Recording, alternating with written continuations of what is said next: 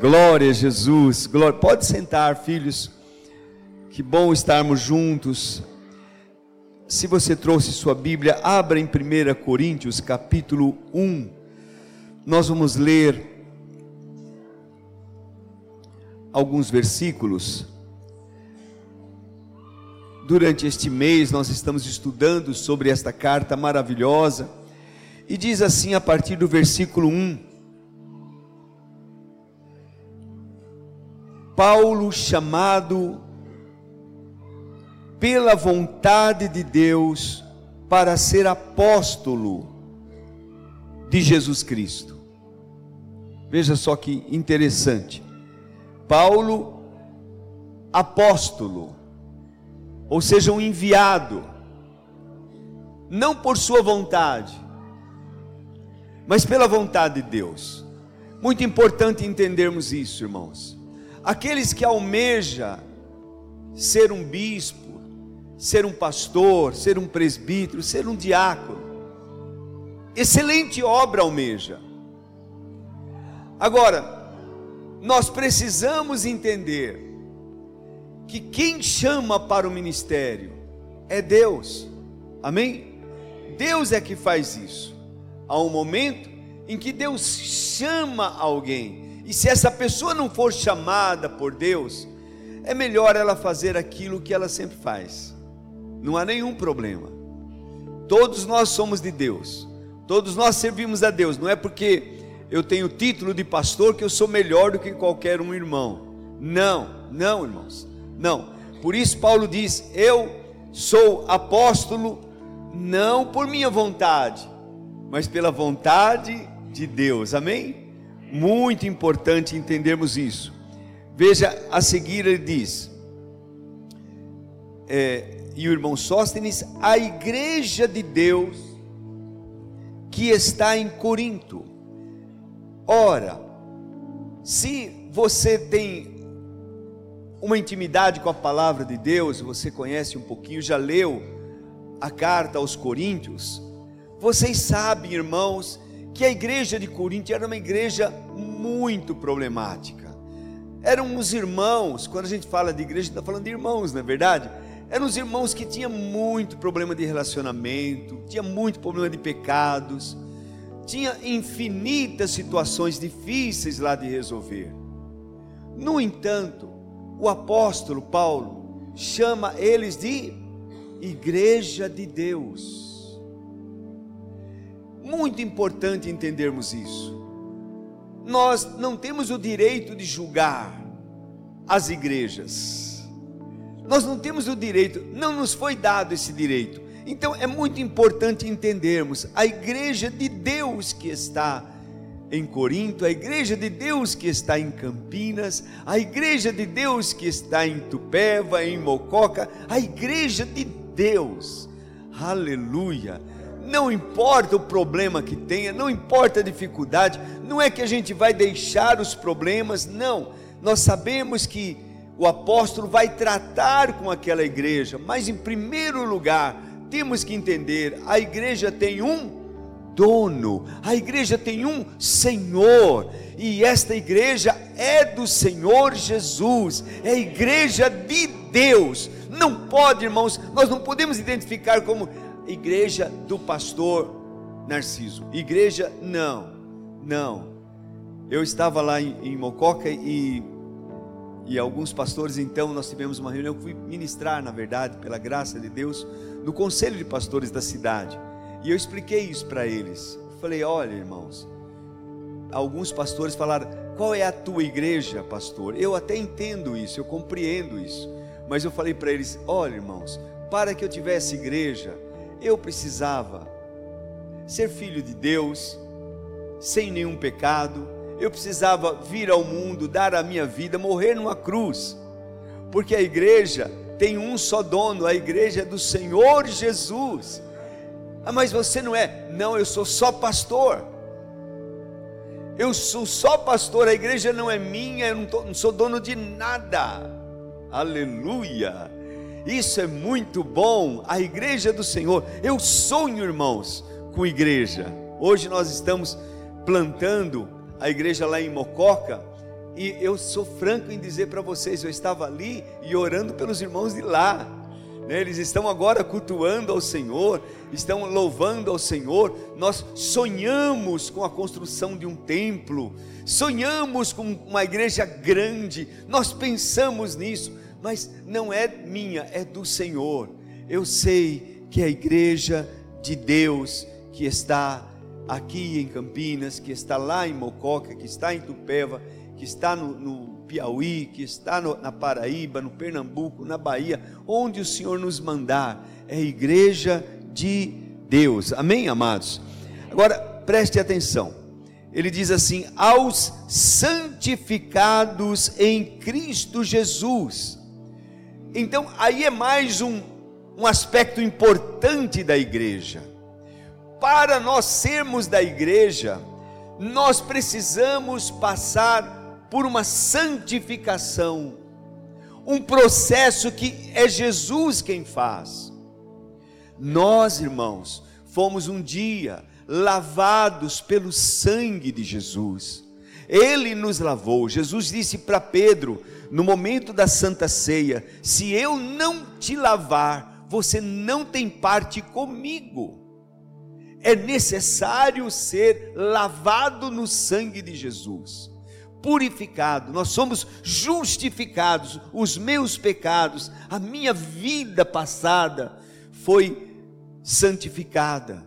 Não há mais nada, porque Ele pagou o preço na cruz do Calvário e eu então sou chamado santo, aleluia. Ele nos santificou, Ele nos santificou. Me lembrei de uma história lá em Portugal, que quando a igreja começou a crescer muito, a igreja Maná, e e muitos católicos começaram a vir na igreja, muita gente. Aí um, uma família católica perguntou, pastor, eu não quero mais ir na tua igreja, porque na tua igreja não tem santo. Na minha igreja tem muito santo. Aí o pastor ficou assim, falou: Não, minha irmã, na nossa igreja tem santos também. Ah, tem? Ora, pois, tem. Tem muito santo. Só que os santos não ficam na parede, ficam sentados nos bancos, né? Aqui nós somos todos santos, santificados pelo sangue de Jesus, amém? Amém? Pertencemos a Ele, Ele pagou um preço por mim e por você. Ele, então nós somos santificados, já somos santificados. Você diz assim: não, pastor, mas Fulano é que você não conhece a vida dele, o que ele fez, o que ele cometeu. Não, não importa o que você fez, importa o que Jesus fez por você. Ele te santificou, ele te purificou e te chama santo. Amém, amados? Continuando, ele diz assim: aos santificados em Cristo Jesus, chamados para ser santos, com todos os que em todo lugar invocam o nome de nosso Senhor Jesus Cristo, Senhor deles e nosso. Preste bem atenção. Se por um lado eu fui santificado, por outro lado, eu preciso dia a dia também me santificar. Porque ele me chamou para ser santo, para ser santo. Então aí é uma responsabilidade minha. Aquilo que eu não podia fazer, aquilo que eu não podia pagar, Jesus pagou por mim mas aquilo que eu e você podemos fazer e devemos fazer para nos santificar, para nos apresentar diante dele, precisamos sim, meu irmão, fazer. É a nossa parte, nós somos chamados para ser santos, com todos, os que em todos os lugares, em todas as nações, são assim, é, invocam o nome do nosso Senhor. Diga Senhor. Mais uma vez, Senhor. Senhor, Senhor Jesus. Senhor Jesus. Muito importante isso, irmãos. Senhor deles e Senhor nosso. Esse cântico que nós acabamos de cantar, lá em Mococa a gente canta. Só que os irmãos lá aprenderam algo. Que Jesus, nós não tratamos Jesus de você, então precisamos corrigir aqui também. Jesus nós não tratamos ele de você. Na verdade, por questão de respeito, a gente não trata nem as pessoas um pouco mais de idades de, de você, não é verdade? Eu nunca chamava meu pai de você. Como é que eu vou chamar o Senhor Jesus de você? Não, irmãos. Não, não, não façam mais isso. Jesus é Senhor. Diga, Ele é Senhor. Ele é Senhor. Diga mais uma vez, Ele é Senhor. Ele é Senhor nosso e Senhor deles. Então, esses cantos que hoje está muito na moda, nós mudamos a letra. Nós mudamos a letra, nós chamamos Senhor, senão não se canta na igreja. Não, não. Ele é Senhor, Senhor nosso. E tem muitos cânticos bonitos até, irmãos. Mas nós, como eu disse, nós mudamos a letra, não aceitamos chamar Jesus de você. Não. Não, eu já eu conversei com alguns pastores bambambãs do Brasil que entraram nesta moda. Eles pregam e falam, então eu falei você, você para Deus. E um dia um deles estava na nossa casa e eu falei, cara, vem cá um pouquinho, me explica isso. Como é que você se atreve a chamar Deus de você? Ele ficou assim. Eu tenho liberdade de falar com ele. Não, é que eu sempre tive liberdade com meu pai. Eu falei, teu pai te deu liberdade? Deu. E Deus já deu essa liberdade para você? Deus falou alguma vez para você, pode tratar ele assim? Nós precisamos entender isso, irmãos. Ele é Senhor. E eu preciso compreender isso, ele é Senhor nosso e de todos. Então a igreja de Coríntios começou com essa apresentação e nós precisamos muito entender que nós somos chamados por Deus, uma igreja de Deus, aqui é assim, irmãos. Nós somos chamados, já santificados. Deus olha para você e vê que você é um santo, mas também Ele espera que eu e você nos santifiquemos, façamos a nossa parte. E o que é isso, fazer a nossa parte? Aí lá em 1 Coríntios capítulo 6, vamos dar uma olhada num texto de 1 Coríntios capítulo 6, para entendermos um pouquinho esta parte. O versículo de número 12 diz assim: Todas as coisas me são lícitas, mas nem todas convêm.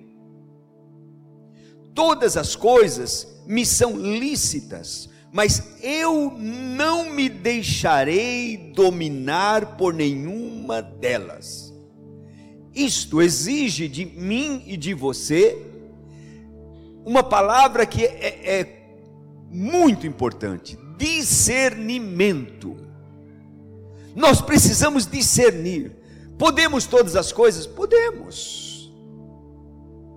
Pastor, é proibido na tua igreja, é proibido beber cerveja? Não, nós não proibimos ninguém beber cerveja. Vinho? Também não. É proibido fumar? Não, não é proibido fumar. Não tem nenhum texto na Bíblia que é proíbe a gente fumar. Hã? Verdade, pastor. Mas então não tem santidade na igreja? Muita, irmãos.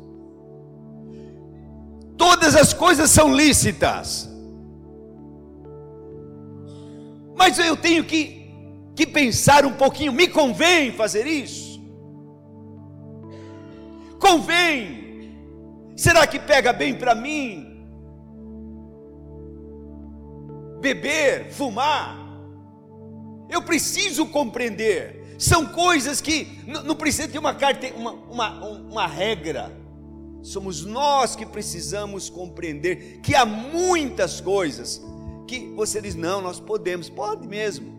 Mas não convém, meu irmão. Diga, não convém. Não convém. Não convém aos santos. Não convém a, a um homem de Deus. Não convém a alguém que se diz cristão. Não convém. Eu me lembro quando eu estava fazendo direito, um, um juiz, que era o nosso professor, que foi um, um grande influenciador na minha vida. Ele era juiz federal. Ele disse: para nós. Nós precisamos entender, um nordestino lá de Salvador, arretado, nós precisamos compreender uma coisa: você não pode se apresentar diante de um juiz de qualquer maneira, ele falava. Você vai ser um doutor, um advogado, então, seja mesmo um doutor, seja um advogado. Você vai ser um, um, um juiz, então se vista como tal. Eu posso entrar em ele dizendo isso. Eu posso entrar em qualquer bar e tomar lá um aperitivo e sentar lá e tudo bem, mas eu não faço isso na minha cidade. Se eu quiser fazer alguma coisa assim, eu vou quando eu estou em outro estado. Porque ali me conhecem e vão dizer: como pode? O juiz está aqui bebendo. Irmãos, ele está tratando de algo de homens. Como é que pode eu, como pastor, você, como um filho de Deus, então ter uma vida comum, como todo mundo? Não, irmãos, não convém. Estão entendendo isso? Não convém. Ah, mas eu posso, eu sou livre. É verdade, você é livre. Mas não convém. Não convém. Nós, nós precisamos entender isso. A santidade agrada a Deus. Quando nós nos colocamos assim diante de Deus, dizemos: Não, não, eu não vou fazer isso. Quando eu fui para Portugal, lá era muito comum pastores e presbíteros tomar vinho. Vinho do melhor vinho do, do, do mundo está lá em Portugal. Aí um presbítero que foi pagar almoço para mim, ele chegou e, pastor, eu vou pedir aquele vinho para nós. Falei, amado, pede para você, eu não bebo. Não, pastor, mas não há problema nenhum, todos os pastores aqui bebem. Eu falei, eu não bebo. Mas, pastor, sabe que é? É o melhor vinho do mundo. Você está nesse lugar e aqui e ninguém vai saber. Eu falei, não, meu irmão. Minha consciência sabe, meu Deus sabe. Não, não, não, não. Isso já está resolvido. Eu não bebo. Agora eu me lembrei de um pastor. Isso é uma conversa, tá bom? Uma historiazinha que talvez você já conheça. Que ele foi viajar para um outro estado. E chegou lá, deu uma vontade nele de tomar caipirinha. Muito forte. Ele falou: Meu Deus, tira essa vontade de mim, tira essa vontade. Mas aí, como ele não conseguia, aí ele pensou: Estou tão longe de casa, eu posso, eu vou, eu vou, eu vou tomar. Aí pediu para o rapaz, entrou num bar e falou: Rapaz, você me faz uma, uma caipirinha aí para mim? Pastor, tem um pastor que conta essa história aí, Josué Gonçalves. Mas capricha, faz uma no capricho aí. Aí o cara fez, ele tomou um gole, depois tomou outro, falou: Oh meu Deus, quanto é? Aí o menino falou: Para pastor a gente não cobra. Ele falou: Como você me conhece? É, eu estive na tua cidade quando eu fui visitar um parente meu lá e, e vi você pregando. Você é pastor. Caiu a cara, né, irmão? É assim mesmo. É assim mesmo. E Deus faz essas coisas acontecer. Então, amados, esse texto aqui é muito importante entendermos. Todas as coisas me são lícitas, mas nem todas as coisas convêm. Todas as coisas me são lícitas, mas eu não me deixarei dominar por nenhuma delas. Quem é o teu Senhor? É o Senhor Jesus ou é o pecado de estimação? Ou são coisas que nós praticamos que desagrada a Deus? Você é livre, mas não se deixe dominar. Você tem que ser servo de Deus e viver para Ele. A sua vida tem que ser dele, não de nenhum outro. Aquele que que peca se torna escravo do pecado. Então entenda isso, santifique-se. Você é um chamado para ser santo. Amém, amados? Amém? Eu vou, eu vou pular um pouquinho aqui, porque eu queria entrar num outro assunto tão importante que a carta de Coríntios nos ensina sobre a necessidade de crescimento, de nós crescermos. Veja capítulo 3, versículo capítulo 3, não, capítulo 2 mesmo, de 1 Coríntios, o versículo de número 13. Diz assim: Disto também falamos, não em palavras ensinadas pela sabedoria humana, mas ensinadas pelo Espírito, conferindo coisas espirituais com espirituais. Agora preste atenção. Ora, o homem natural não aceita as coisas do Espírito de Deus, porque lhes são loucura e não pode entendê-las, porque elas se discernem espiritualmente. Porém, o homem espiritual julga todas as coisas, mas ele mesmo não é julgado por ninguém.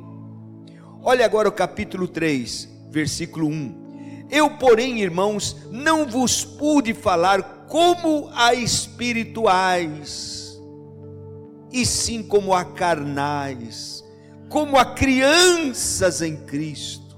Leite vos dei de beber, não vos dei alimento sólido, porque ainda não podias suportá-los, nem ainda agora podes, porque sois carnais. Olha que, que triste, irmãos. Esta igreja de Deus, esses santificados, tem três tipos de crentes nessa igreja. Três tipos. Tem os crentes carnais. que é um crente carnal? é dominado pela carne, ele é levado pela carne, ele não faz as coisas guiados pelo Espírito de Deus, mas pela sua própria natureza carnal. Muito triste.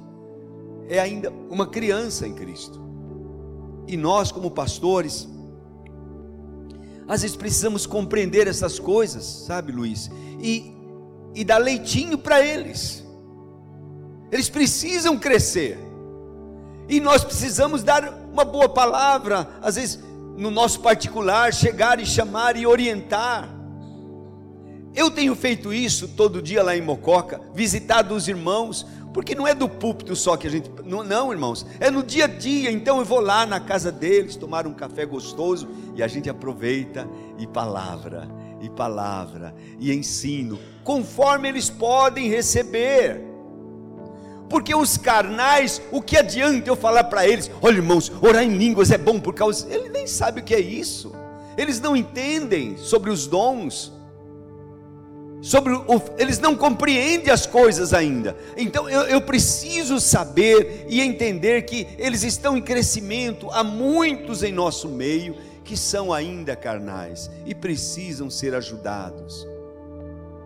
Receber um leitinho, não uma feijoada, não um alimento sólido é preciso nós termos esse discernimento para ajudá-los. Segundo lugar, há um outro tipo de crente que é o crente natural. Ele passou por uma fase, ele não é, mas ele não segue ainda o Espírito de Deus. Ele segue a sua mente, a sua sabedoria, ele segue os outros. Aquela igreja está fazendo isso, está certo, vamos fazer isso aquele, aquela música está dando, vamos fazer isso aqui, vamos, traz para a igreja ou traz para, os, para a sua vida tudo que os outros têm, pensando que aquilo que eles têm é bom, se está sendo bom lá, é bom aqui. Não, meu irmão. Quando a gente lê a palavra, a gente entende que as cartas, por exemplo, aquilo que Paulo tratou para a igreja de Coríntios, ele não tratou para a igreja de Éfeso. Ele não tratou com a igreja de Filipenses, ele não tratou com a igreja da Galácia. Cada igreja, cada corpo é, é, um corpo, nós temos que compreender. Cada família tem a sua identificação, e nós precisamos entender isso. Então, o crente natural, ele, ele quer ser espiritual, mas ele é ainda levado pelas emoções, pelos sentimentos, por aquilo que está acontecendo. Ele é levado desta forma, e nós, de novo, pastores, precisamos compreender para guiar, para orientar, para ajudá-los, para que eles se tornem espirituais. Porque quando eles se tornam espirituais, beleza. O crente espiritual discerne todas as coisas. Ele, ele nem é muito entendido pelos outros. Muitos dos naturais e dos carnais, é, o cara é mesmo vão, eles não entendem, não, não compreendem. Mas o crente espiritual, ele discerne tudo, ele compreende tudo, ele sabe todas as coisas, porque vem de Deus, e ele é assim mesmo, irmãos. Ele ele ele cresceu, ele avançou. O crescimento é algo desejável. O crescimento é algo esperado. Naturalmente falando, nós hoje estamos nos deliciando com os nossos netos em casa. Nós temos um netinho que é o, o, o príncipezinho, tem um ano e três meses, o Alberto. Que lindo ver ele crescendo. É maravilhoso. É maravilhoso, irmãos, ver ele crescendo. Se ele estagnasse naquilo, naquela, nessa, não, não, não vai dar certo. Ele vai crescer. Nós temos, eu tenho uma neta, Rebeca, 15 anos, uma mocinha, cresceu, conversa com a gente assim como uma mulher, cresceu, todos almejam o crescimento, e Deus espera de mim que eu cresça, que você cresça, que a igreja cresça.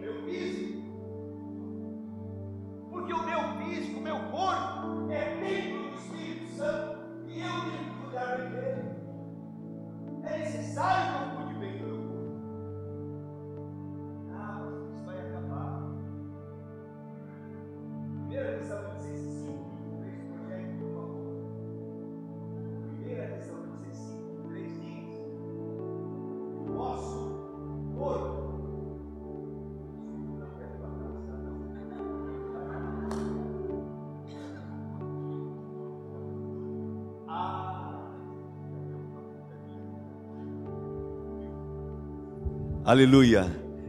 1 Tessalonicenses 5, 23. Projete, por favor, meu filho. Ah lá. E o mesmo Deus de paz vos santifique em tudo. Vamos lá? Vos santifique. Muito bem. Agora vamos fazer bonito.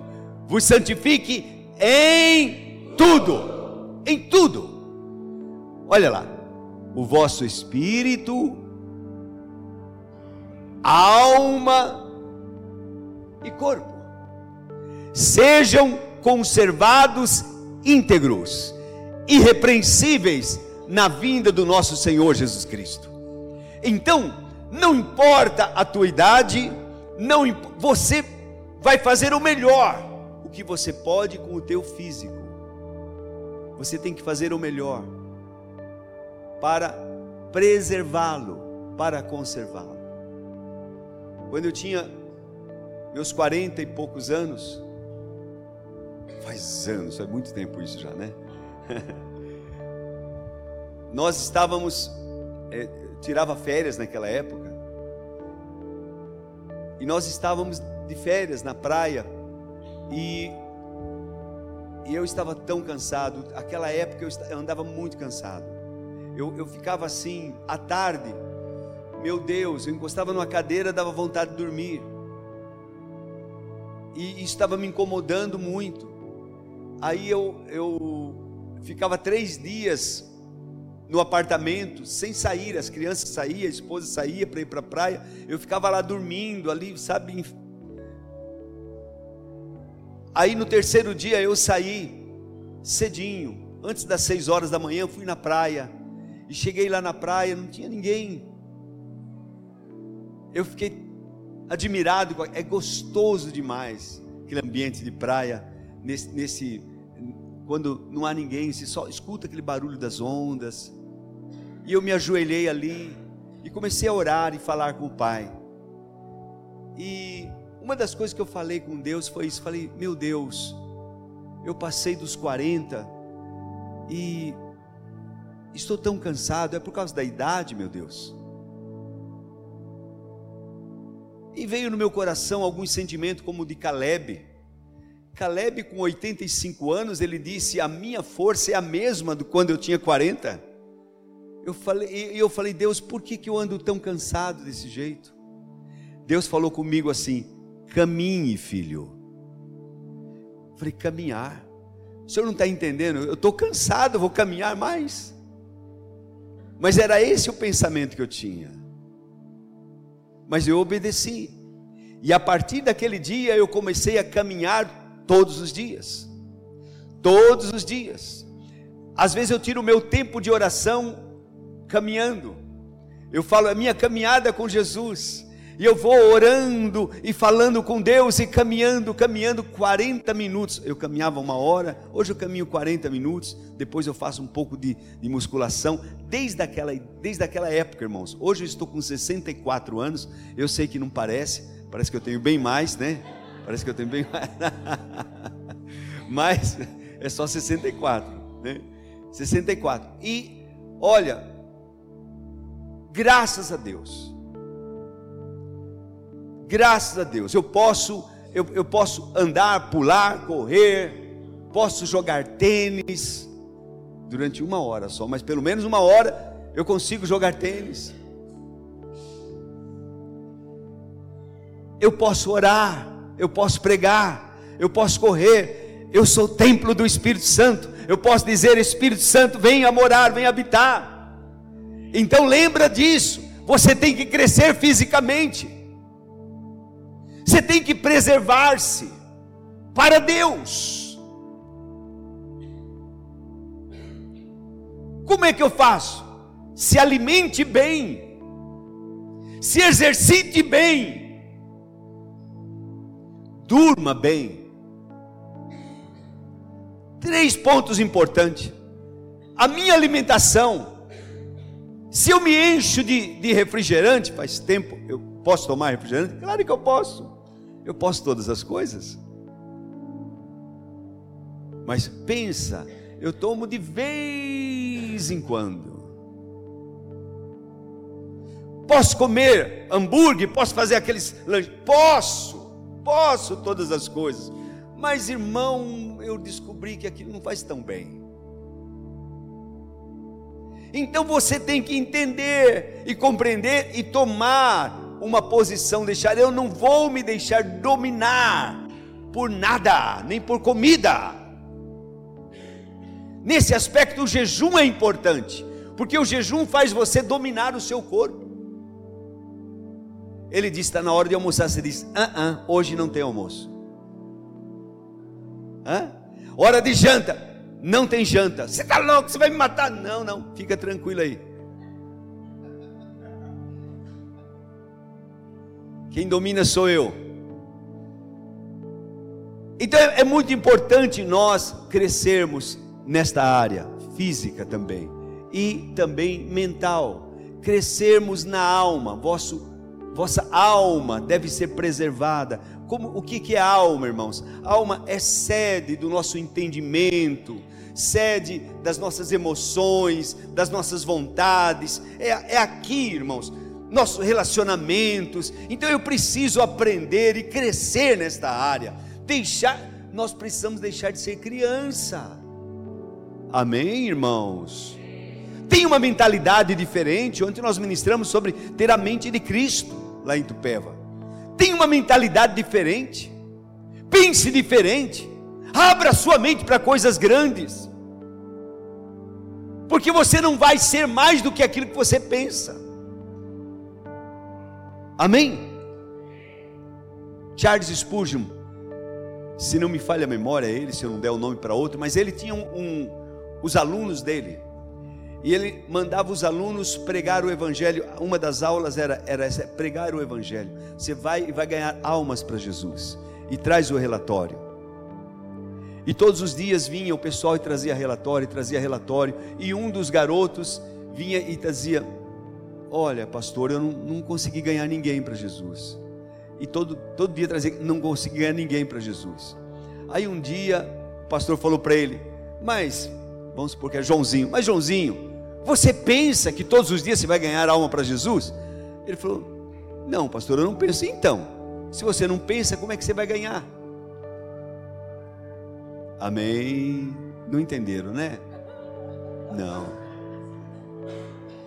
Se você não pensa, como é que você vai ganhar? Vamos supor que você ganha 10 mil reais por mês, mas não está dando. 10 mil não está dando, está tá muito, muito fraco o salário. Mas a pergunta é: você pensa ganhar quanto?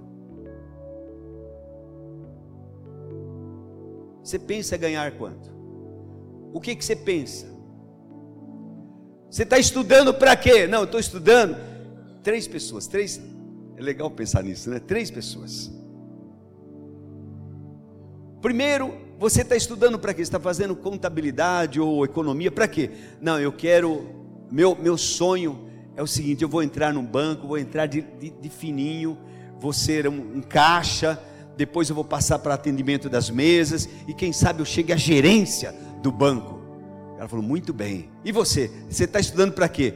Ele falou: eu estou estudando para ser um dos diretores do banco. Eu quero chegar lá, eu quero ser diretor do banco. Aí chegou para o outro e falou: E você? Está estudando para quê? O que, que, você, o que, que você quer ser? Eu quero ser o dono do banco. A pergunta é: quais dos três tem a maior possibilidade de ser o dono do banco? O que pensa, o que pensa, o que imagina, o que sonha. Porque se você não sonhar, se você não imaginar, você nunca vai chegar lá. Então é necessário nós termos isso na, em mente. O que é fé, irmãos? certeza de coisas que se esperam. O que, que você espera? Hã? Espera alguma coisa? Então não tem fé, tá vendo? É isso. É simples. Você espera casar? Já é casada? Não, não. Vocês estão entendendo? Fé é certeza de coisas que se esperam. O que, que você espera? ser salvo. Tá bom, você já é. Só isso. E o, e o resto? Nível de alma, de crescimento, que você espera? O que, que você espera? Eu, eu digo, se você perguntar para mim, eu digo para você, na hora, na lata. Eu tenho uma esperança hoje. Então, se você não tem uma algo que você está esperando, que você está sonhando, você nunca chegará lá, meu filho. Não, Deus vai fazer. Espera aí, criatura, Deus deu o caminho para você. Deus disse: você tenha fé, caminhe, vai até lá. Amém? Amém? Vai até lá, caminhe, caminhe, vá até lá. Deus não vai fazer por nós o que nós podemos fazer. É necessário a gente ter esta fé, ter esta garra e dizer: Eu vou, eu vou chegar lá, eu vou chegar lá. Pode ser difícil o caminho, mas eu vou lá, eu vou chegar lá, eu vou estudar, eu vou fazer, eu não vou perder meu tempo com televisão, com novela, com coisas dessas. Não, eu vou chegar lá, eu vou, eu vou investir meu tempo estudando alguma coisa, eu vou fazer algo. Amém? Amém, gente? Crescer, Deus espera que você cresça. Nós esper... Eu tenho falado isso lá, lá, em, Mo... lá em Mococa, gente, é muito difícil. Uma cidade, bom, era muito difícil. Uma cidade, agora vai ficar melhor, em nome de Jesus. Mas eu tenho falado para alguns irmãos, irmãos, quem aqui tem um sonho de dar um dízimo de dois mil reais? Opa, aqui eu já gostei da coisa. Você pensa nisso, pensa em dar um dízimo de dois mil reais, significa que você vai ganhar mais de 20. Mas você não fizer, não começar, você não chega lá. Comece a caminhar, comece a andar. Não, pastor, você não entende a minha vida, eu ganho só três. Pois é, faça um alvo de quatro, de cinco, de seis, de dez. Vai avançando, vai avançando, prosseguindo para um alvo. Você pode chegar lá. Você, pode, você só não pode se você não quiser. Deus espera Deus conta com o nosso crescimento. Deus espera que a gente cresça, irmãos, em todas as áreas. Em todas as áreas. Espera que a gente cresça na, no, fisicamente, não que a gente, né, mas que a gente se mantenha. Espera que a gente cresça na alma. Espera que a gente cresça no espírito. Espera que a gente cresça como igreja em número de pessoas. Deus espera isso.